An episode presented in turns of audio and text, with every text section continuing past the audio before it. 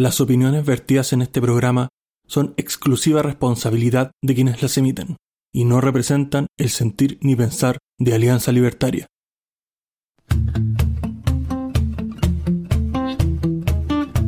Muy buenas noches, bienvenidos a un nuevo episodio de Libertad o Muerte, el episodio 4 de esta nueva temporada.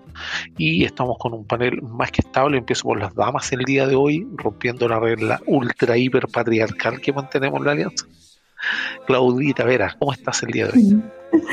Bien, ¿cómo están ustedes con tertulios? Yo feliz de estar acá de nuevo con ustedes porque va a ser una conversa entretenida. Sí, sí, demás. Y aprovechando tu timbre y los efectos de tu voz, Don Infierno Cercano, ¿cómo está el día de hoy? No sé, yo quizá no, no quiero decir nada, pero quién sabe si me percibo quizá más mujer que la Claudita y me presentaste después. No, no deberías asumir mi género, mi estimado solidartario. Bueno, yo me percibo como una persona incorregible, así que no hay problema. Don Ricardo Sánchez, el hombre del futuro, ¿cómo estás el día de hoy? Muy, muy bien, contento de estar compartiendo nuevamente aquí hoy, repitiéndome el plato, apareciendo como Drupi en todos lados. Y bueno, muy feliz de compartir con ustedes. Buenos días, buenas tardes, buenas noches. La hora que sea, desde donde nos estés escuchando, de Arica Punta Arenas, tenemos un programa muy especial que esperamos que disfrutes y que compartas con nosotros hasta el final del mismo. Muchas, muchas gracias. No, gracias a ti, gracias a ti por repetirte el plato y bueno, nuestros auditores saben que tenemos una, una pauta bien establecida, vamos por lo internacional, después por lo nacional, pero hoy día le vamos a dar duro a lo que son las conspiraciones, dado que estábamos hablando el lunes en el Cultura en Libertad, eh, terminamos hablando de ciertas conspiraciones, así que vamos a seguir con la pauta más o menos normal y el aspecto internacional, Ricardo. ¿Qué tienes para decirnos en este charco que vivimos? ¿Qué es lo que sucede? Seguro que sí. Bueno, tenemos que comenzar hablando de lo que está ocurriendo en el marco de la guerra entre Rusia y Ucrania, donde esta semana precisamente se cumple un año del inicio del conflicto. Muchas cosas han pasado, muchas alarmas se han disparado, muchas cosas han sucedido tanto en el mundo financiero cómo efectivamente entre en Europa y todo el tema de, la OTAN a través de todo el apoyo de armas que ha recibido Ucrania para soportar toda la destrucción a la cual ha sido objeto durante este año. Y recordemos que toda la, todas las alarmas y todas las cosas que han ocurrido, una de las cosas bastante interesantes que, están ocurriendo en, este, en el marco de este conflicto es que efectivamente la Unión Europea se ha comprometido a continuar brindando su apoyo al país ucraniano y pues, efectivamente para que ellos puedan continuar defendiendo su territorio y efectivamente en algún momento ver qué logra suceder si, lo, si son capaces de doblarle el brazo al presidente Putin y efectivamente lograr defender su territorio y, repeler pues todos estos ataques que han ocurrido.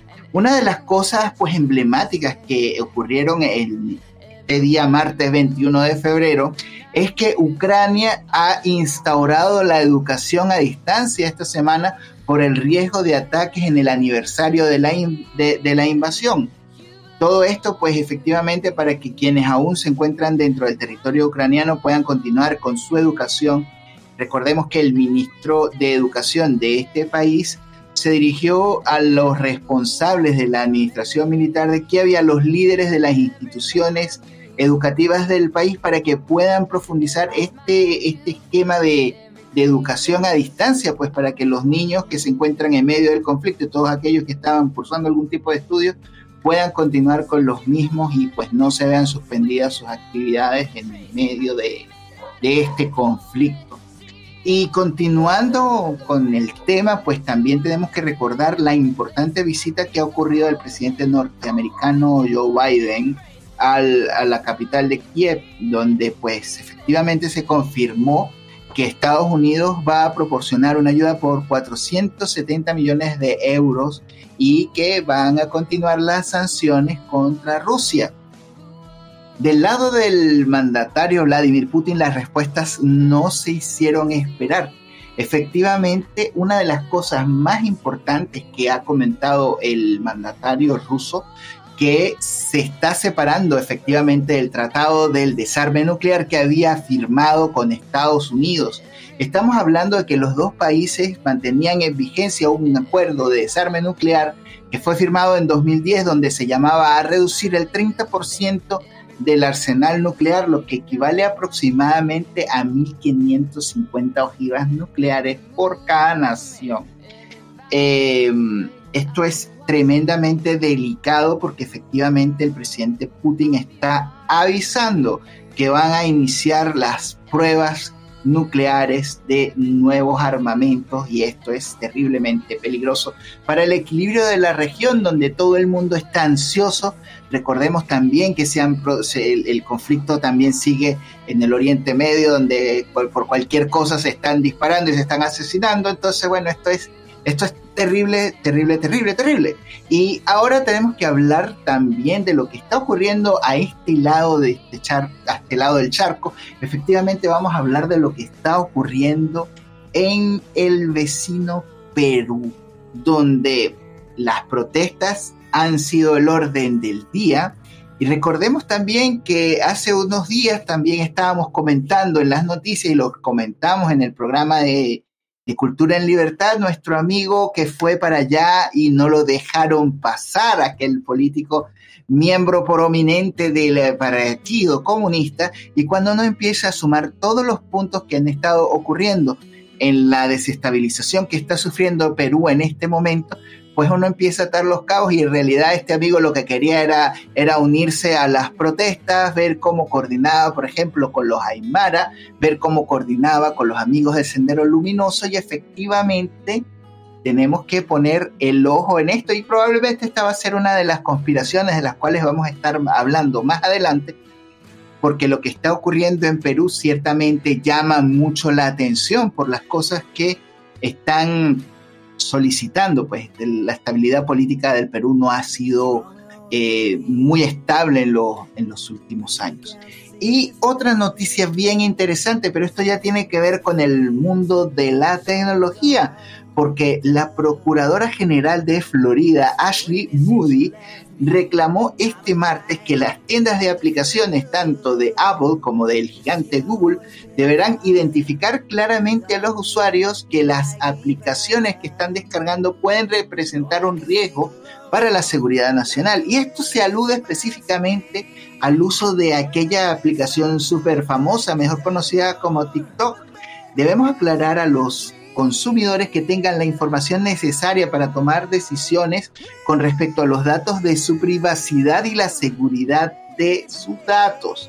Em, recordemos que efectivamente en China no existe una separación entre lo que pueden hacer las empresas y la participación que ellos pueden tener o cómo pueden intercambiar información con el Partido Comunista Chino. Y efectivamente, en una suerte de manipulación de los medios de comunicación y de estas tendencias que disfrutamos en nuestros dispositivos móviles, la versión que ocupan de TikTok en China es completamente distinta a la que nos están vendiendo en nuestro caótico y decadente occidente. Tenemos que tener mucho cuidado con las cosas que estamos viendo y consumiendo estos días en las redes sociales. Ah, y la última cosa que tengo que comentar, que se me quedaba en el tintero, se está corriendo la voz de que efectivamente el régimen venezolano está usando inteligencia artificial y deepfakes para producir noticias que están pasando muy coladas por debajo entre las redes de comunicación de los internautas donde han utilizado estos medios deepfakes e inteligencia artificial para producir noticias donde hablan de la supuesta recuperación económica del continente, del país que ha sido azotado por la mega inflación. Bueno, efectivamente ahí donde llega el socialismo, pues todo es pura propaganda y cuentos de ficción. Esto sería lo que tengo que comentarles el día de hoy. Eh, muchachos, los eh, micrófonos son de ustedes. Continuemos. Oye, Ricardo, déjame añadirte una noticia que es local, pero que creo que es muy interesante. Claro. Eh, no sé si vieron los medios de comunicación hoy, pero no sé si están enterados que nuestro presidente retomó sus vacaciones en medio de la crisis de los incendios. Sí, efectivamente, es que ni Nerón se ha atrevido a tanto. Ay, Dios mío. Hay, hay sin sentido para donde uno mira. Siempre vamos a tener cuestiones así fuera de lo, de lo común, así como super y todo.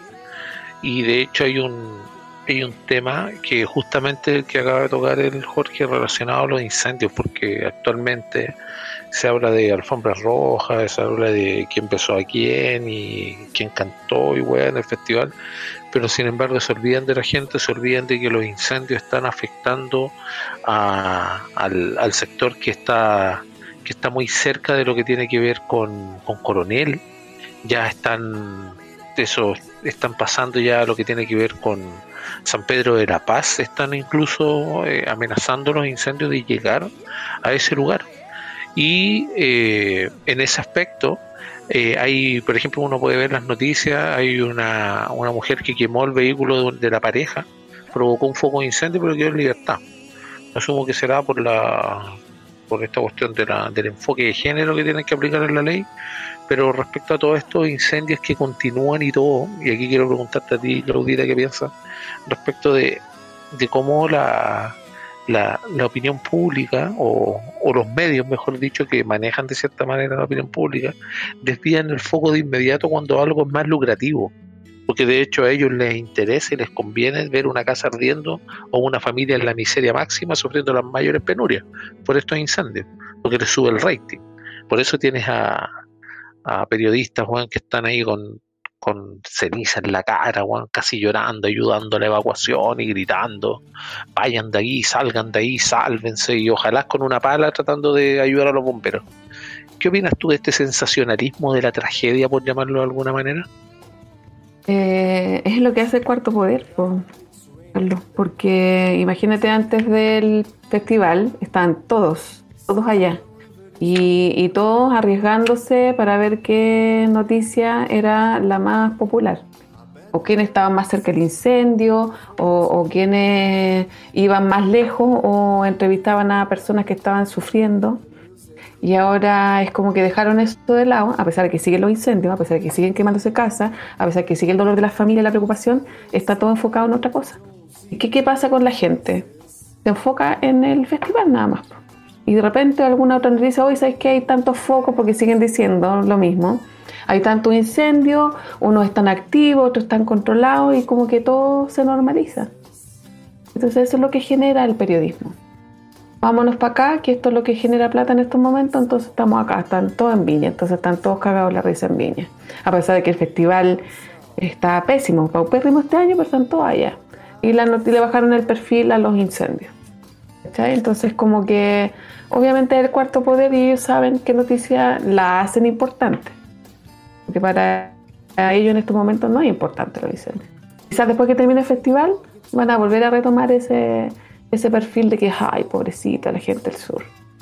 Una pena, realmente es una pena. Y pasa con todas las noticias, no solamente con los incendios. Es lo que vende. Sí, eso, eso podríamos catalogarlo tal vez como el, como el mal, mal mercado, porque eso no, no es mercado, porque obviamente sabemos qué sector, para no, para no estar repitiendo lo mismo siempre que repetimos, como que nos fuéramos por un solo lado, pero sabemos qué sector está contra eso, y contra ya han satanizado el lucro, la empresa, y todo lo que tiene que ver con el desarrollo particular, que no tiene, que no, no toma el Estado en cuenta para poder hacerlo, todo eso está satanizado hasta el momento. Entonces, ahí en, ese aspecto también, eh, Jorge, de acuerdo a lo que a lo mismo que hablaba con Claudita, ¿qué, ¿qué opinas tú? ¿Que hay algo que hacer? ¿No hay nada que hacer? ¿Seguimos viviendo con esto? ¿Va contra los principios de las personas y por ende no hay que seguirlo? ¿Qué pensáis tú? Bueno, yo quisiera enfocarlo un poco en un tema que tema de las votaciones que alguien preguntó en el, en el chat del Cultura eh, si apoyábamos el nulo. Y respecto a qué podemos hacer, yo creo que esa es como la instancia más básica en la que podemos tener algún tipo de influencia en las decisiones que se toman a nivel de país, ¿cachai? Entonces, ¿qué podemos hacer? Lo que podemos hacer es bien sencillo, hay que estar pendiente, hay que participar cuando sea la instancia, hay que huevear a los políticos en, la- en sus redes sociales, porque les importa más lo que se les dice en las redes sociales, ¿cachai? Y te lo doy con un ejemplo empírico, ¿cachai? Eh, aquí en mi casa, hace unos meses hubo un escape de gas. Eh, unos weón- vinieron los buenos del, del agua, dejaron la cagada, rompieron una matriz, la crisis se convirtió en un desastre afuera de mi casa. Y la municipalidad no apareció hasta que entré a Twitter y tagué a la municipalidad y los agarré por el huevo, dije que era una mierda. A la media hora estaba acá un vehículo de la municipalidad viendo qué estaba pasando. Entonces, claramente a la municipalidad estaba más pendiente de lo que se decía de ellos en Twitter que de ver qué está pasando. Entonces, es bueno, yo creo que la, que la gente ya empiece a, presionar a, lo- a sus representantes y a investigar a sus representantes antes, por ejemplo, de, de votar por ellos. Entonces, yo creo que sí, sí se pueden hacer cosas, pero hay que hacer cosas primero. ¿cachai? Tenemos que informarnos. O sea, hay una pega de, como he dicho chorrocientas veces, de responsabilidad de nuestras acciones y después hacernos cargo de lo que decidimos. Pero eso, eso podría formar parte como de una estrategia, Juan, para poder eh, conseguir lo que se busca. Porque de- Yo, es que yo ni siquiera creo que eso sea una estrategia. Yo creo que eso es un mínimo básico que deberíamos tener nosotros de responsabilidad como ciudadanos de un país, ¿cachai? Sí, sí, es que a, a lo que me refiero y por qué te lo decía, porque entiendo perfectamente lo que decís y lo comparto totalmente. Pero a lo que voy es, por ejemplo, a tener una especie de, de estrategia. ¿En qué sentido?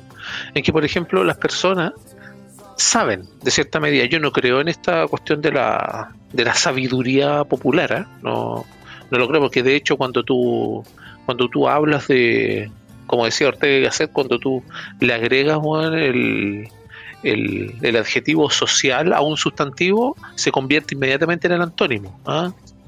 Seguridad social y todo eso. Hay un, hay un tema de términos ahí porque nosotros no estamos una democracia, estamos en una oclocracia.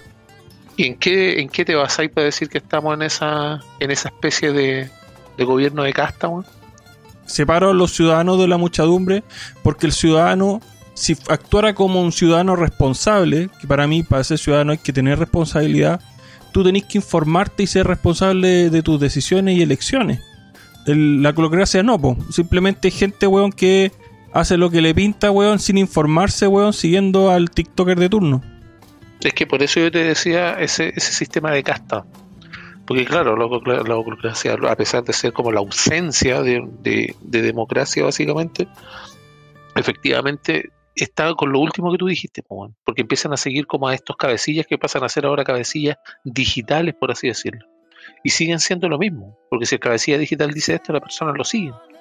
Y vuelvo a lo que te iba a decir, en lo que tiene que ver con esta estrategia, porque ya, por ejemplo, las personas pueden eh, molestar a, lo- a, a sus representantes y todo.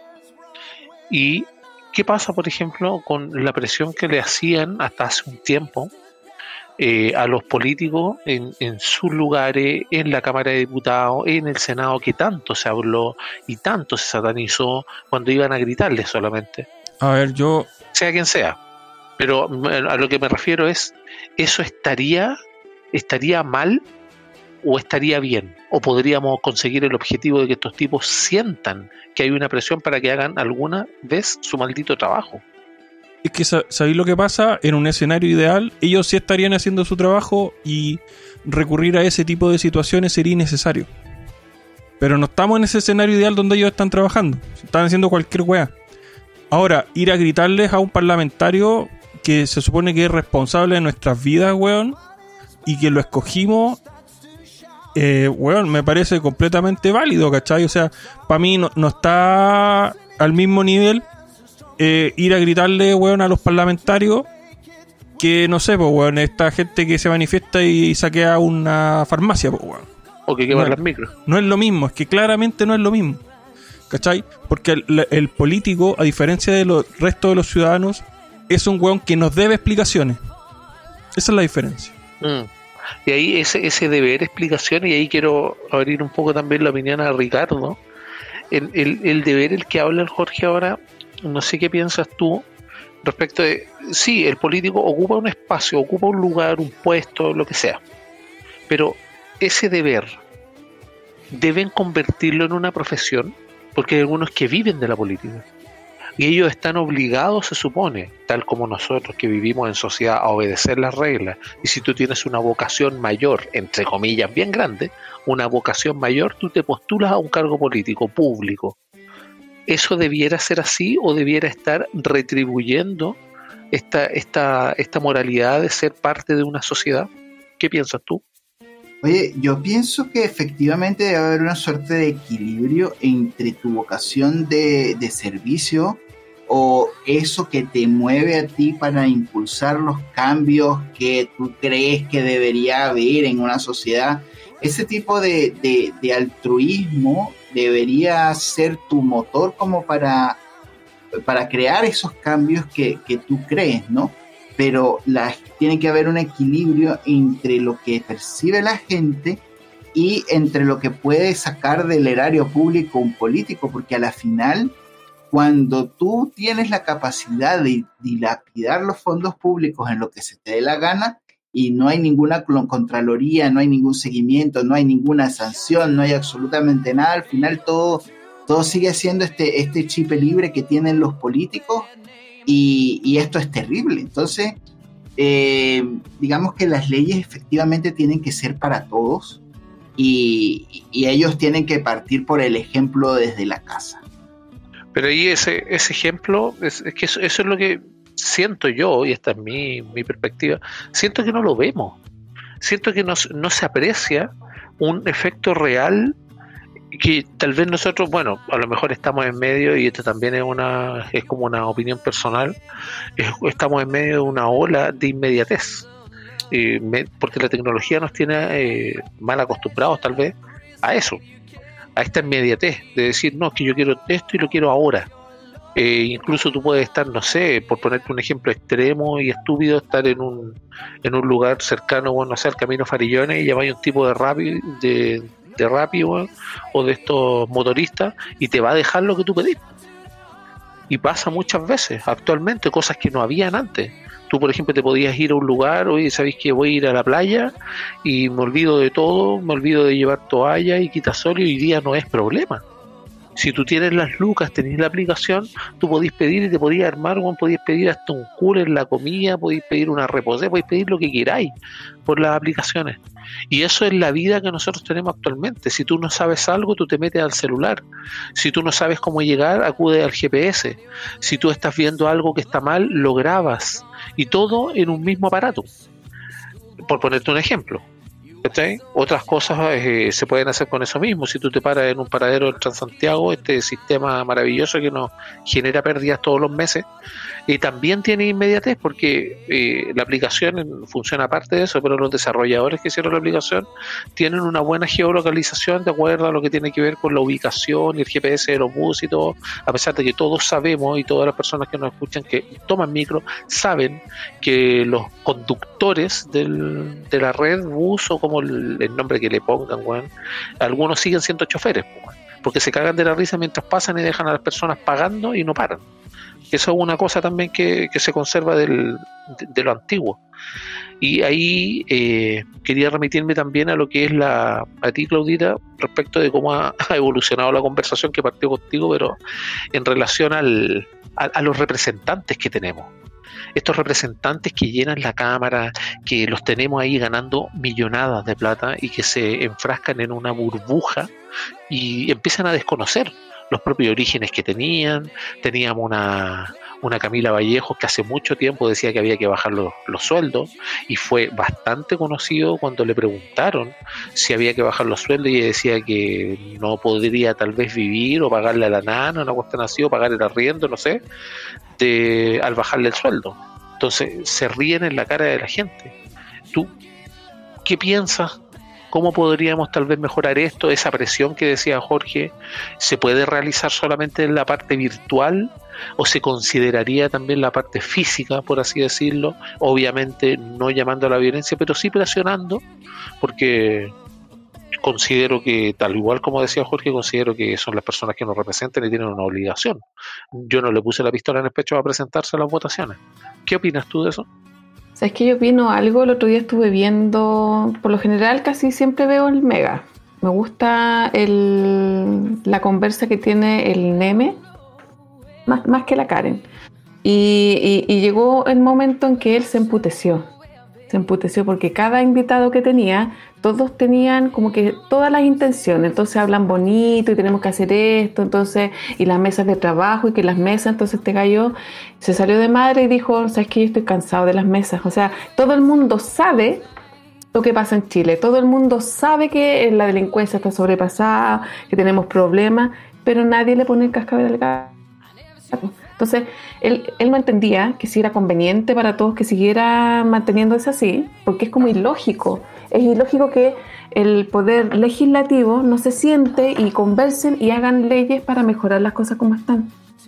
No, no que se lleven porque tuven acusaciones constitucionales. No sé si dejan de hacerlo porque les importa un comino en la gente y, de- y quieren que les vaya mal al gobierno. Y obviamente el gobierno no, obviamente no está ni ahí con que se mejoren estas cosas porque yo creo que a ellos les sirve que la gente, ponte tú, se le queme la casa o sufran porque van a depender de la ayuda del Estado. Y eso es lo que a ellos les gusta, porque la gente dependa de ellos para que sigan votando por ellos mismos. Porque dice, ah, yo te, yo te estoy dando estas cosas, entonces, pucha, yo te prometo más cosas para el próximo gobierno. Entonces a ellos les conviene mantener el mismo nivel de inseguridad, de dependencia, de pobreza, pero no a la oposición. Entonces, la verdad que es, yo, mira, por una parte de repente digo, pucha, una lata con este gobierno, ¿eh?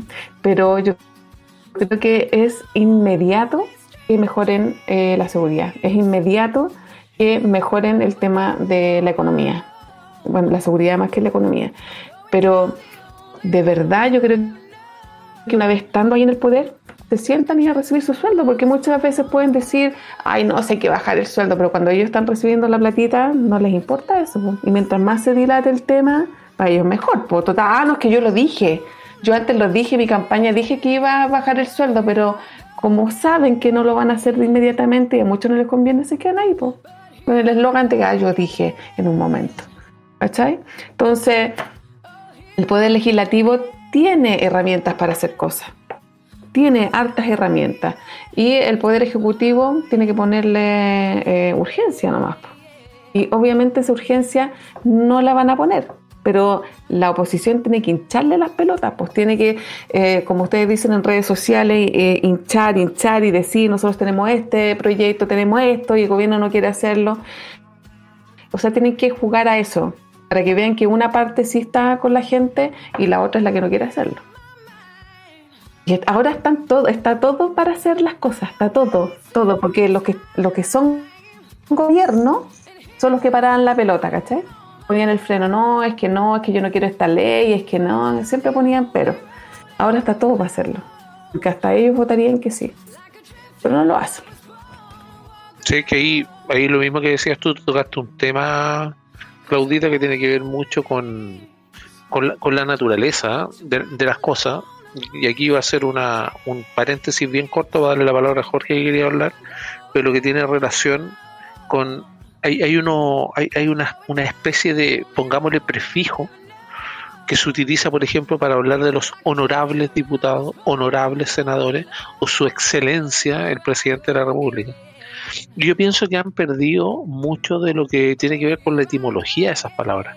Cuando tú utilizas honor, viene, de, viene del latín, viene de onos, de honoris. Y eso tenía que ver con la decencia, la dignidad de las personas, el respeto, la rectitud, la fama, todo lo que tiene que ver con lo bueno de desempeñar un cargo.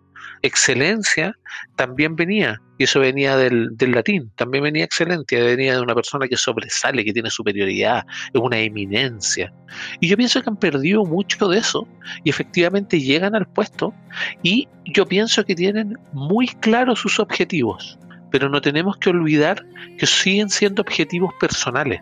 Porque cuando un político llega a un cargo, se convierte en una persona, se convierte en político, no le sale una aureola en la cabeza y se convierte en un ángel.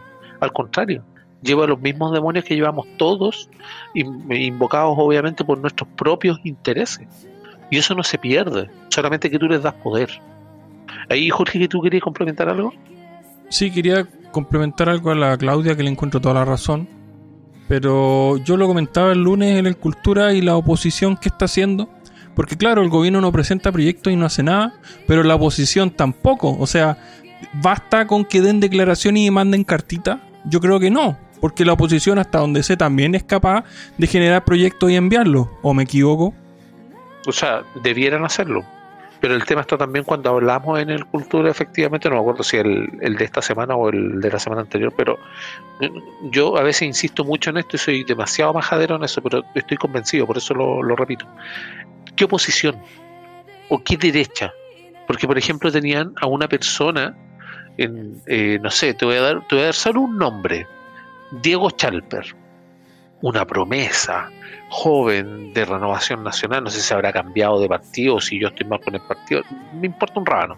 El tipo estaba en la antípoda, se supone, de la izquierda. Y resulta que era el más, uno de los que, una de las, de las voces cantantes y uno de los rostros que más se vio en medio de las negociaciones por la nueva constitución y todo esto que están creando los políticos para arrogarse más poder ellos mismos. Y ahí, ahí es donde me entra la duda. ¿Existe oposición en Chile? ¿Tenemos una oposición? ¿Hay una derecha o algo distinto a la izquierda? ¿O es que la famosa ventana de Overton está tan corrida, tenemos el arco tan corrido hacia la izquierda, que los que eran moderados o de centro, como se llamaba en el periodo de la, de la concertación, de centro, ya pasan a ser extrema derecha? ¿Y tú qué opinas, Ricardo? Efectivamente, la, la, ventana de Overton cada vez se ha corrido más, más, más para la izquierda, más para la izquierda. Y la gente también se ha dejado intimidar por el discurso del buenismo. Y ay, está, es que están pasando tantas cosas que, mira, se pierde en el, en el horizonte.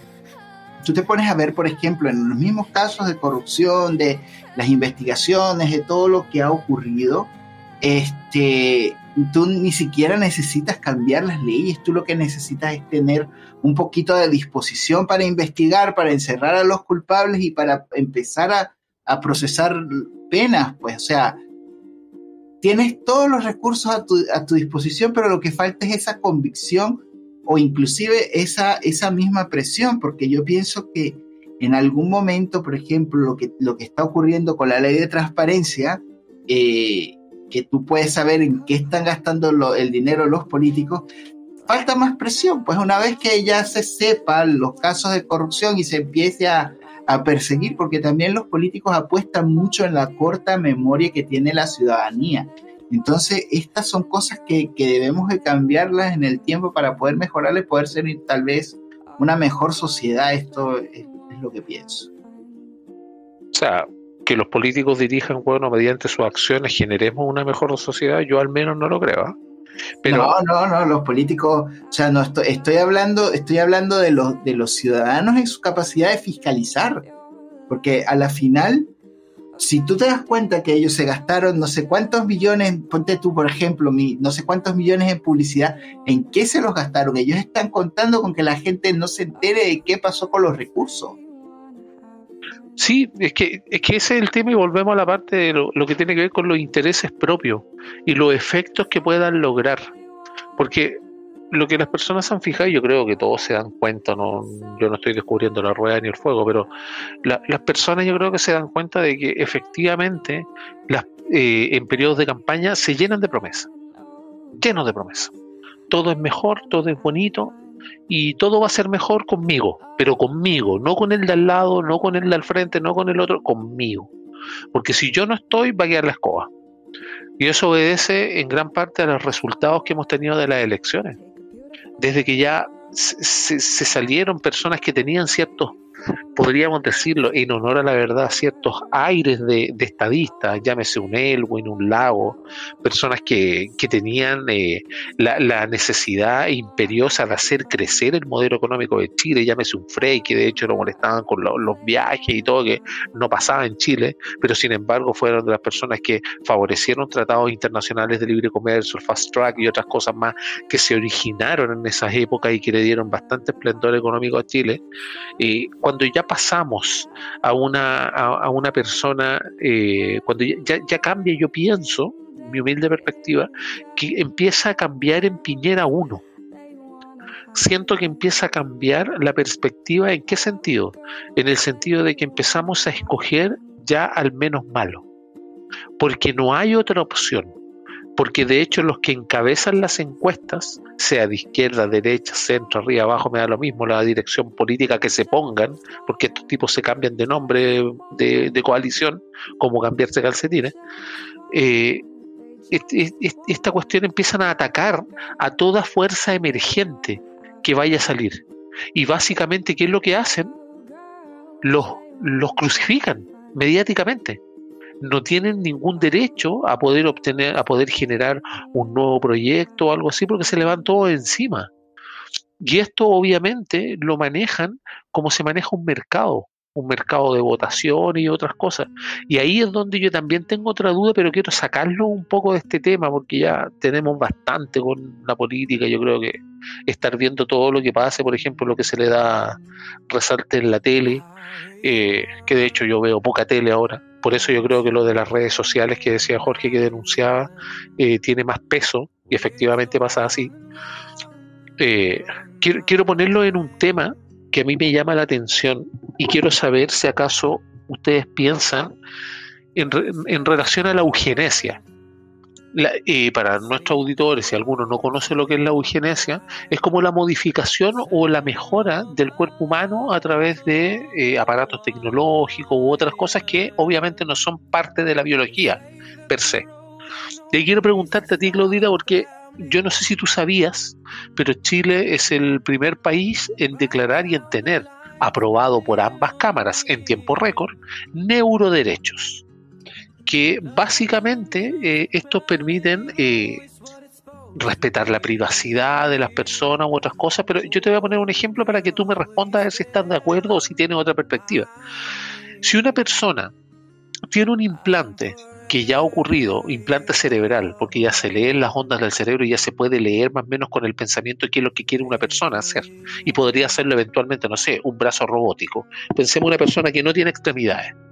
Esta persona piensa y todo, pero este brazo o este, este, este implante cerebral, por así decirlo, que da la señal para el brazo, podría eventualmente guardar data porque necesita entender, porque ya estamos en la época de la inteligencia artificial y todo eso, necesita entender las costumbres de esta persona para saber que a tal hora prende la tele, que a tal hora, o si le ponen un plato, que tiene que moverse de tal manera.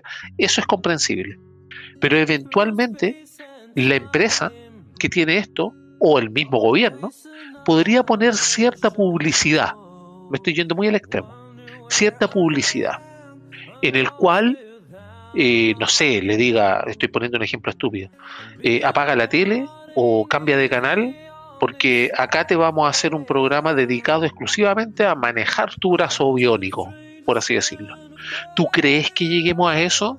¿O tú crees que estos neuroderechos ya están cimentando las líneas para poder jugar en el marco de lo que el Estado quiere, aún no llegando a la eugenesia de manera práctica a nosotros? Es que yo creo que puede pasar todo.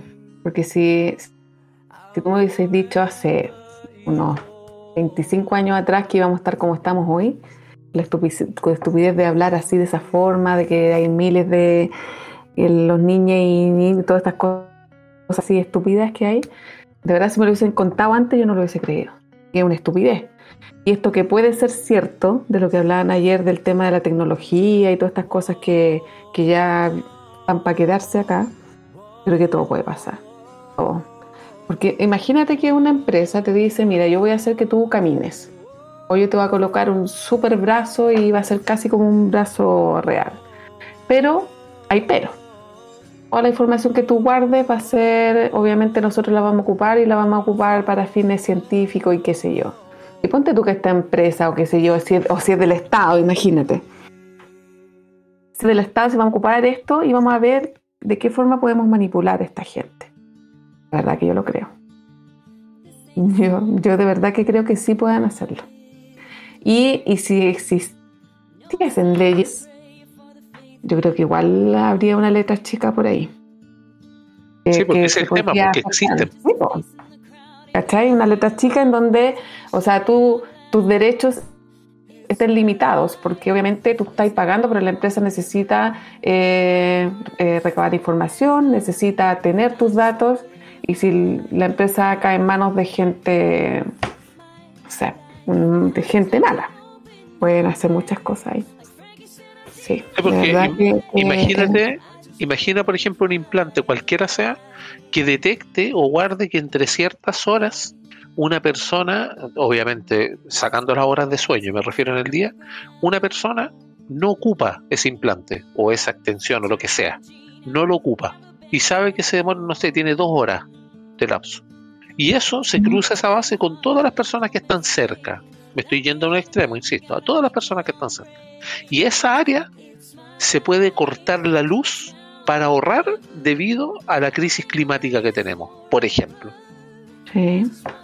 Sí. Ahora Sí, te suena, sí. te suena como más plausible, como que podría ser. Sí, sí, de verdad que te, claro, que te apaguen así, te vamos a pagar porque tú, tú no lo estás ocupando. ¿Cachai? Y se va, vamos, a, vamos a fijarnos en las otras personas que sí lo pueden estar ocupando, que trabajen de noche, no sé, o, eh, o que ah, te hagan vigilia, pues ya este gallo duerme, tiene este horario, tiene este comportamiento. Que sepan todo lo que tú haces realmente, pues. Imagínate la vida privada cero. No, sí es peligroso, es peligroso. Es bueno, es buena la tecnología, pero sería muy peligroso. Que caen Sí. malas manos. Eso sí, pero es que lamentablemente volvemos a lo que decíamos antes. Una persona cuando se vuelve política no se vuelve ángel. No, No. yo diría que al contrario, le estáis dando un poder que no sabéis siquiera cómo lo va a utilizar. Eso es complicado, para mí por lo menos es complicado. Y ahí quiero saber la opinión de una persona que le interesa este tema también. Y Jorge, ¿tú qué opinas respecto de esta, este ejemplo que di, que obviamente es extremo y todo, pero eventualmente podría pasar? Bueno, ese, ese ejemplo de monetización ya lo vemos. O sea, muchas veces nosotros descargamos aplicaciones en los móviles que son comillas gratuitas, pero que te muestran publicidad. ¿Cachai? Entonces la- las aplicaciones se financian mediante esa publicidad. Entonces yo en ese sentido, eh, por ejemplo, si a mí se me mira, me yo, suponte tú, yo pierdo un brazo en un accidente. Y me dice alguien, bueno, nosotros podemos pasarte el brazo, ¿cachai? Pero, no sé, pues a tal hora siempre vaya a tener que mamarte, weón, un video de dos minutos de publicidad. Yo, en mi libertad, también tengo derecho a escoger si lo quiero o no, pues, ¿cachai? Pues yo puedo aceptarlo, pero puedo rechazarlo también. Entonces yo creo que en la medida que no se te imponga a ti la decisión de si usarlo o no, o, o usarlo como servicio, eh, eh, yo no tengo problema. ¿Cachai? Entonces en ese sentido yo no lo veo malo per se.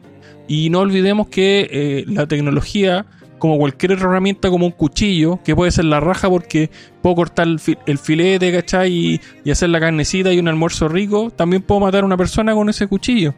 Entonces, siendo una herramienta más la tecnología, claramente eh, se puede utilizar de mala manera, sí, por supuesto, pero eso, como siempre, y como en todas las cosas, el factor humano siempre dejando la cagada. Ahora, ojo, se me ocurre también, eh, no sé, pues yo en vez de arrendar el brazo de esa manera, ¿cachai? O ese modelo, a lo mejor yo podría comprarlo. Y, mira lo que podría pasar ahí, porque podría ocurrir que, que hubieran dos modelos de monetización. Uno que tú compres tu brazo y es tuyo y tienes tu privacidad. Y nadie te molesta. Y otro, por ejemplo, no sé, pues nosotros te damos el brazo sin costo, pero tenés que comerte la publicidad. Y yo mi libertad escojo. Sí, aunque ahí depende obviamente de la realidad de cada persona, porque hay veces que las realidades no te dejan eh, elegir libremente, como que ya, tengo que hacerlo. A veces pasa, pues ahí manda la necesidad. Y me interesa saber también la opinión de Ricardo, pero te voy a hacer el link, Ricardo, a un, área que a lo mejor te va a acomodar más, en relación a todo lo que tiene que ver con el control toda esta agenda, por ejemplo la Agenda 2030, que viene de una de, la- de las más grandes compilaciones, pero que se, se explicita al público, es cosa de buscarlo en Internet, existe, los objetivos globales se están haciendo, se tienen fecha, de hecho ya en Europa, en la Unión Europea ya no va a tener vehículos a benzina para el 2050 y eso lo determinó el Europarlamento, por eso empezaron las marcas ya a eliminar y a tirar vehículos híbridos y eléctricos completamente. ¿Tú crees que hay una especie de control, una especie de, de, de- como lo que decían en, en el Cultura de esta semana, eh, una especie de Skynet ya originándose en algún lugar y nos tienen distraídos con lo que son los conflictos sociales? Mira, no tengo pruebas, pero tampoco tengo dudas, porque hay muchas cosas que cuando tú empiezas a unir los hilos y te das cuenta de cómo ha sido el manejo de la política y de la tecnología en los últimos años, los resultados pues son, son para meter miedo en realidad. O sea, esto es, es terrible y de hecho eh, cosas que pueden ocurrir en un futuro no muy lejano ya se, está, se nos está mostrando, ya hay muchos cineastas que se atreven a, a, ver y a trazar líneas interesantes. ¿Cómo sería el futuro, por ejemplo, lo que hablaban ustedes con los neuroderechos, con la privacidad, con la posibilidad de que la gente negocie qué puede pasar después de, de tu vida y, qué sucedería, por ejemplo, si eh, una vez que tú tengas un implante, si pudieran copiar tu conciencia completa para hacer alguna función que le falta de inteligencia artificial. Entonces, este tipo de cosas, pues la tecnología está un triste de, tener la posibilidad de hacerlo. Y cuando tú empiezas a sumar todas las herramientas que ya tienes, eh, los datos son bastante preocupantes porque o sea, tú imagínate toda la cantidad de data que levantamos nosotros de nuestros teléfonos, de nuestras redes sociales, posición, ubicación, eh, y esto se lo sumas a, alguna inteligencia artificial que pueda ver lo que tú estás haciendo en el dispositivo, cosa que ya está haciendo no solamente Apple, Microsoft con, con Bing y, lo que están sumando con, con, la, con la inteligencia. A la, final yo creo que Siri va a ser como que lo, los iPhone van a, van a pasar a ser como los teléfonos más tontos porque hace años que, Apple no, no actualiza la, digamos, las posibilidades de, inteligencia artificial que tenía Siri, que en algún momento era como el que el, el, asistente virtual, digamos, más sofisticado en su momento, pero ya esto ha, ha pasado. Entonces, tenemos un futuro por delante bien, bien interesante y pues con sus ciertas banderas rojas hay que, hay que involucrarse y, efectivamente hay que participar de forma consciente en lo que está ocurriendo antes de que los políticos se enteren y nos pasen la factura por delante. Sí, es que ahí hay, hay cosas que son más o menos creepy, que dan miedo, lo que tiene que ver con, con todas las acciones, porque hablábamos de la Agenda 2030 para los que nos escuchan, hay una Agenda 2030 para Chile. Está chileagenda2030.gov.cl, por si no lo creen. Ahí están los que los que tienen los objetivos que tienen, que son en este caso 17 objetivos de desarrollo que se llaman eh, objetivos de desarrollo sostenible. Pero ahí yo tengo una aprensión con lo que decías tú, Ricardo, porque entiendo esa parte, pero cuando uno ve los puntos en los cuales se dice, por ejemplo, no sé, suenan bien, por ejemplo, lo que es eh, igualdad de género, eh, yo eso lo hubiera cambiado, yo diría es la, igualdad moral de las personas, da, lo mismo el género, la inclinación, da exactamente igual. Una persona vale lo mismo que la otra por ser persona desde mi perspectiva. Eh, hablan de salud y bienestar, eh, hambre cero, fin de la pobreza, educación de calidad. Esto me remonta, y a lo mejor me van a encontrar un poco exagerado, pero me remonta a los tiempos de la Segunda Guerra Mundial, eh, cuando en algún momento se le pregunta a Stalin si acaso va a a liberalizar a las personas, a su pueblo, le va a dar libertad. Y él responde libertad para qué. Y básicamente lo que tiene que ver con esta libertad para qué eh, es lo que te, te, podría decir una persona o un... No son líderes, pero el administrador de turno que te diga, pero ¿para qué vas a querer libertad si tú estás bien? Te tengo con igualdad de género, te tengo con, con comida, eh, te tengo con un bueno, cuando lo controla el Estado es nulo, pero ya, pongámoslo en el mejor de los casos, te tengo con crecimiento económico, eh, te tengo con agua, la educación es gratuita, te tengo con todo, ¿para qué quieres libertad? Y eventualmente no te van a venir a decir eso, pero sí pueden hacerlo mediante sus acciones. Y eso es lo que a mí eh, me llama la atención y me causa cuidado respecto de cuando se, se, les, se nos dice, por ejemplo, si nosotros hablamos, lo mismo que estamos hablando ahora, de conspiranoico, ¿no? De que esto no existe, de que esto no pasa, pero sin embargo toda esta, todas estas purgas políticas que a veces existen y que están por, por, lo, por bajo tierra, que uno no puede ver, que mueven a los estados, mueven la, el, el escenario geopolítico del mundo, tienen que ver con decisiones que se toman en conjunto y lo sigue haciendo una pequeña élite como se le, hubiera denominado antes los Illuminati, y era como lo que más se conocía. Cuando empezaron con este triangulito y las logias y un montón de cosas empezaron a ser eh, cada vez más, más eh, famosas dentro del, como de la, de la opinión pública. Tampoco hay que, hay que olvidar de que justamente antes de que nos sirvieran esta, esta sopa china que nos, nos metieron a la fuerza, hubo en, esto fue el 2019, en octubre o septiembre hubo un ensayo a nivel global en un lugar que no me recuerdo en este momento en Europa para ver cómo se enfrentaba una entrega de esta sopa china. Ustedes saben que no se puede hablar acá porque nuestro amigo YouTube, por ejemplo, nos puede bajar, pero eh, una entrega de esta sopa china si es que ocurriera. Y se hizo meses antes de que pasara y saliera servida esta sopa china para todo el mundo. Ahí tú, tú Claudita, ¿creéis que hayan conspiraciones acá en Chile? ¿O somos tan poca cosa que somos víctimas de las conspiraciones internacionales? No, es que sean solamente de Chile, yo creo que es de, grupos que, que son afines a través del mundo no sé, ponte tú el grupo Puebla. ¿Está ahí? Son se unen eh, varios de la misma ideología y que quieren hacer cosas y se unen para hacer esas cosas. Yo creo que así funciona. No es que Chile seamos los únicos que, que no sé, que conspiremos hacia algo, sino que yo creo que es algo concertado a través de, o sea, a nivel mundial.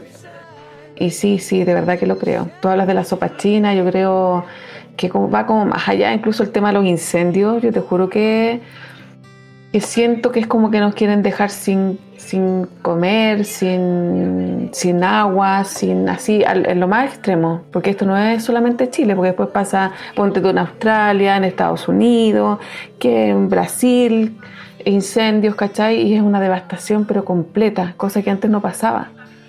Antes había más manipulación de fuego, que si fuegos artificiales para los años nuevo y no se quemaba la tierra o los bosques como se queman ahora. sí, de verdad que yo creo que es manipulación para conseguir algo. Y creo que hay, mucha gente aquí que está unida a esos grupos que quieren conseguir cosas. Lamentablemente, en un principio decía, pucha, pero ¿cómo tanto? De verdad, ahora que yo creo que sí, es demasiado todo lo que ha pasado. Sí, y ahí es donde se vienen, por ejemplo, a la, a la mente todas estas, a veces películas que uno ve de gente que es conspiranoica, que está pendiente de que, no sé, por ponerte un ejemplo, le saca la batería del celular para que no lo escuchen, porque los smartphones no se escuchan, y eso es así. De hecho, muchas personas se, se dan cuenta, de hecho yo he hecho las pruebas ahí, en la casa, por ejemplo, con mi señora, no sé, hemos hecho la prueba y habláis de... Pucha, está, está, igual que estamos ahora, y yo de repente te digo sí, tengo ganas de comer piña. Algo con nada que ver. Y tú empezás a ver el celular y de repente publicidad de piña. Sí. Y empieza a salir. Y eso, y eso tiene que ver con lo que hablaba también el Ricardo, de los datos que recopila el, los smartphones. Hay, hay, una, hay una parte de los smartphones o una parte de los datos que se llama metadatos, que ya se ha hecho un poco más, más popular, antes no se conocía, que lo que tiene, que es como el, es como el hash técnicamente es como el es como el registro de todo lo que se hace. De hecho, el smartphone la firma, la firma. Claro, el smartphone tiene toda tiene toda la información de lo que usted hace, estimado auditor.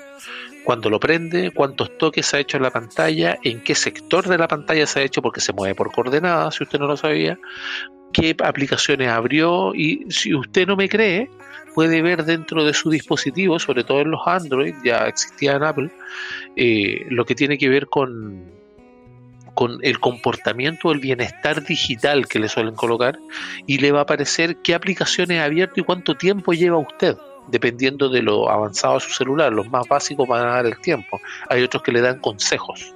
No para que tenga un buen dormir y todo, porque el smartphone va tomando su, sus costumbres y le va asignando ciertos consejos para ver si se puede anticipar a lo que usted quiere.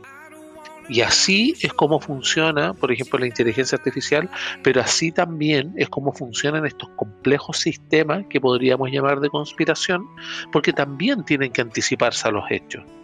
Y se anticipan a los hechos tal vez forzándolo, por lo mismo que decía Claudia, respecto de, tener desastres naturales, tener cosas, recuerden que había un, ahí no sé si ustedes me pueden ayudar, un, una especie de proyecto que hacía, eh, provocaba terremotos en la Tierra, que no me recuerdo el nombre en este momento. Hard, hard, así. el HARP, Sí. efectivamente, H-A-R-P.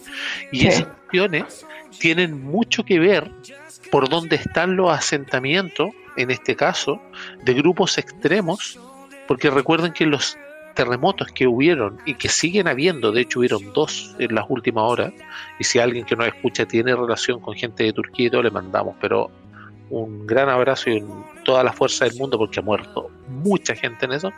Algunos dicen que también fueron provocados porque son locales y son en sectores que son demandados estratégicamente. Vea usted dónde está Turquía puesto. Vea si Afganistán está cerca, por ejemplo.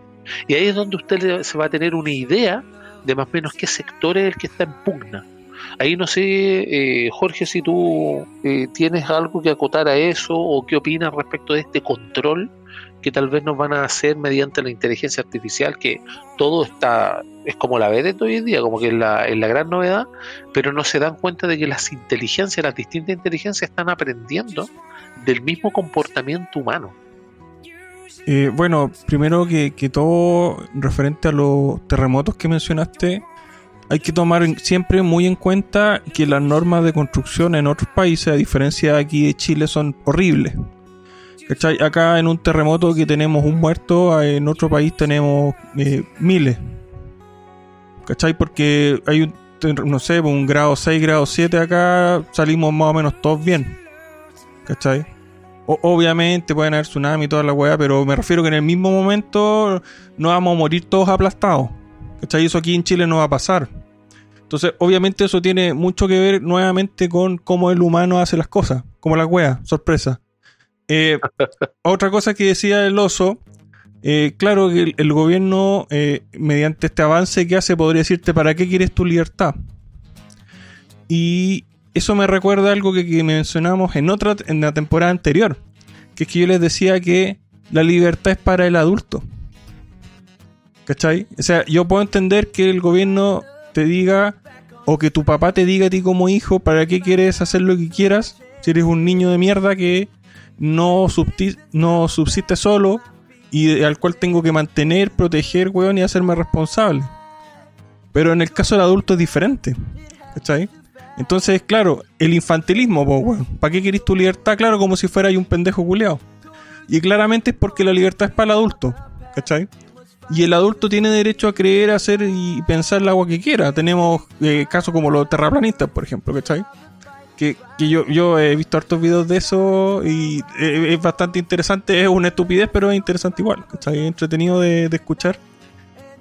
Pero eso es lo que pienso, po, weón. Yo creo que lo, lo que nos pasa a nosotros, como siempre, es culpa nuestra, de nuestra propia estupidez, de nuestra falta de inteligencia, de nuestra falta de previsión.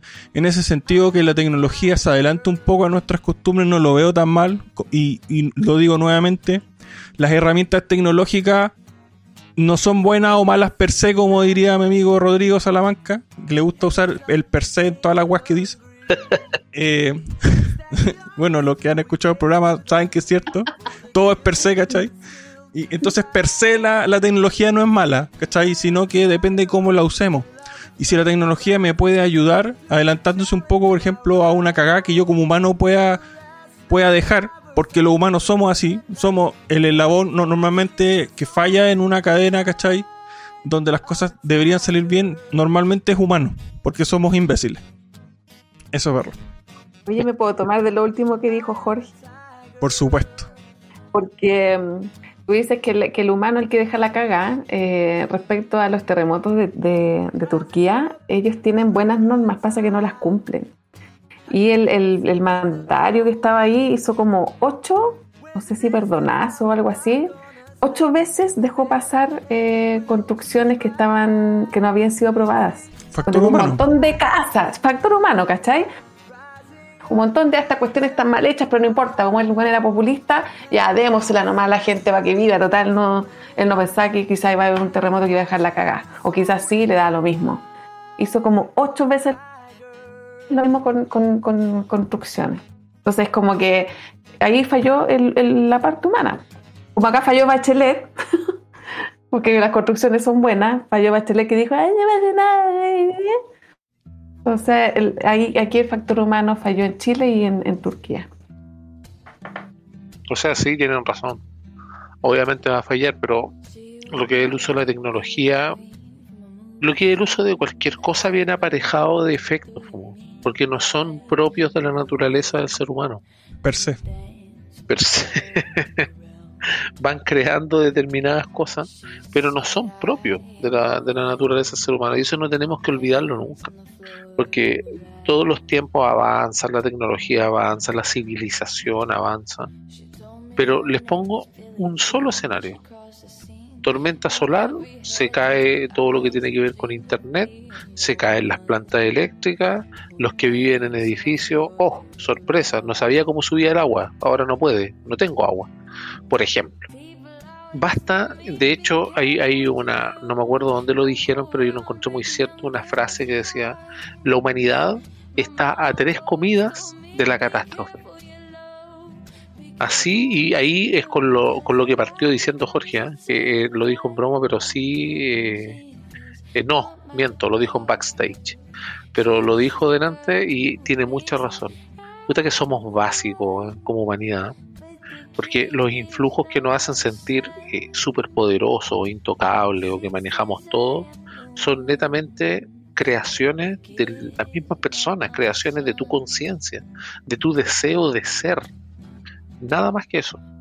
No sé si me estoy yendo muy en la profunda, pero básicamente ese tema de, de- de que las, las tecnologías te ayuden, pero que traen consigo aparejado problemas o peligros, eso va a ser así siempre. Por ejemplo, el celular no ayuda. A mí me ayuda, por ejemplo, a estudiar mucho, a leer y todo. Pero recopila mi información y sabe lo que estoy leyendo y sabe cómo lo hago. ¿Por qué? Porque quiere facilitar mi vida y a lo mejor también por poner un ejemplo extremo, cuando vaya a desbloquearlo a tal hora, me va a abrir el libro en PDF, por ponerle un ejemplo, porque sabe que siempre lo hago así. Eso, esos usos requieren de tener información y requieren de recolectarla. Lamentablemente somos presos de nuestras propias invenciones. Y como, bueno, lamentablemente el tiempo no da para más, me hubiera gustado meter otro tema relacionado también con eso de los terremotos y todo, pero tal vez pueda dar para otro programa. Oye, de- deberíamos invitar a un terraplanista hablando de eso un día esto, weón. Estaría entretenido. Pero es que, bueno, que- bueno, puede ser, sería interesante. Bueno, si hay, la- si hay algún terraplanista escuchando, eh, Alianza Libertaria Chile, arroba gmail.com, nos contacta y lo invitamos. Sí. Sí, no, que no se urja de problemas, de que una encerrona o cuestiones, no, al contrario. Sería interesante saber los fundamentos que tienen. Porque claro, nosotros no, o bueno, al menos yo, yo no, no, no creo en eso, pero eh, deben de tener fundamentos, porque hay todo un movimiento, de hecho. Y es, es, es curioso, es curioso. Y como hemos llegado obviamente al, a- nos hemos acercado a la hora ya de programa, no quiero seguir dándole la lata a los que nos han acompañado hasta ahora, así que quiero ir dándole como es de costumbre eh, sus últimas palabras y parto esta vez con el hombre del futuro, nuestro corresponsal Reuter, don Ricardo Sánchez, sus palabras finales, por favor. Bueno, muy agradecido de que nos hayas acompañado a este punto del programa. Eh, cosas interesantes siguen ocurriendo a nuestro alrededor, hay que estar pendiente de, las- de las noticias. Eh, por favor, cuiden sus finanzas, adquieran una nueva habilidad cada día, manténganse saludables y los esperamos en una próxima edición. Muchas gracias. Gracias, Ricardo, por tu participación. Don Infierno Cercano, sus palabras finales, por favor. Bueno, yo hoy día voy a empezar a dar la lata con una información y que la voy a empezar a repetir bien seguido, que es que el domingo 7 de mayo de este año, 7 de mayo, son las elecciones de los consejeros del Consejo Constitucional y sus 50 putos integrantes. Empecemos a revisar las listas y a investigar a las personas. Porque, insisto, es el mínimo de responsabilidad que debemos tener como ciudadanos. Si no, después no nos quejemos. Así que si usted no está dispuesto a hacer el pequeño esfuerzo, porque es un pequeño esfuerzo solamente, de darle, no sé, una hora día por medio a investigar a un weón, después no hueve y vayas al carajo. Buenas noches. Gracias, Jorge. Y la dama del panel, la señorita Claudia, no sé si se autopersigue así o no en estos tiempos ya, o se persigue juguera, no sé. Por favor, sus palabras finales. Mujer, nomás me percibo como soy, nomás. Eh, voy a dar unos datos para que eh, el próximo programa empecemos, o sea, hablemos un ratito de, extraterrestre y cosas así, otro tipo de, conspiración y cosas raras, para que, para que piensen. Eh, Roswell ocurrió el 2 de julio de 1947. La CIA se creó el 18 de septiembre de 1947 y el Departamento de Defensa de Estados Unidos el 26 de julio de 1947. Para que tengamos tema para el próximo programa.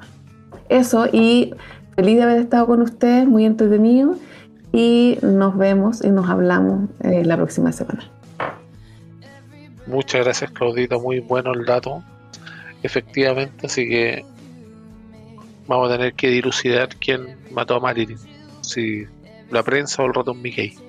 Así que yo por lo pronto quiero darle las gracias a todos los que han estado ahí, a los que nos siguen, a todos los que, ven nuestros programas, siguen a la alianza, recuerden dar like al video, suscribirse al canal, compartir estos videos que nos ayudan también a, a tener otra visión. Recuerden que nosotros no buscamos meterle nada en la cabeza, sino que tengan otra visión de las cosas solamente. Así que recuerden siempre que no tienen necesariamente que seguir todo aquello a lo cual se pueden rehusar, no sean borrego, eh, piensen por ustedes mismos, lean harto y tomen esa responsabilidad que mencionaba Jorge, porque es la que nos falta. Así que gracias por estar ahí, que viva la libertad.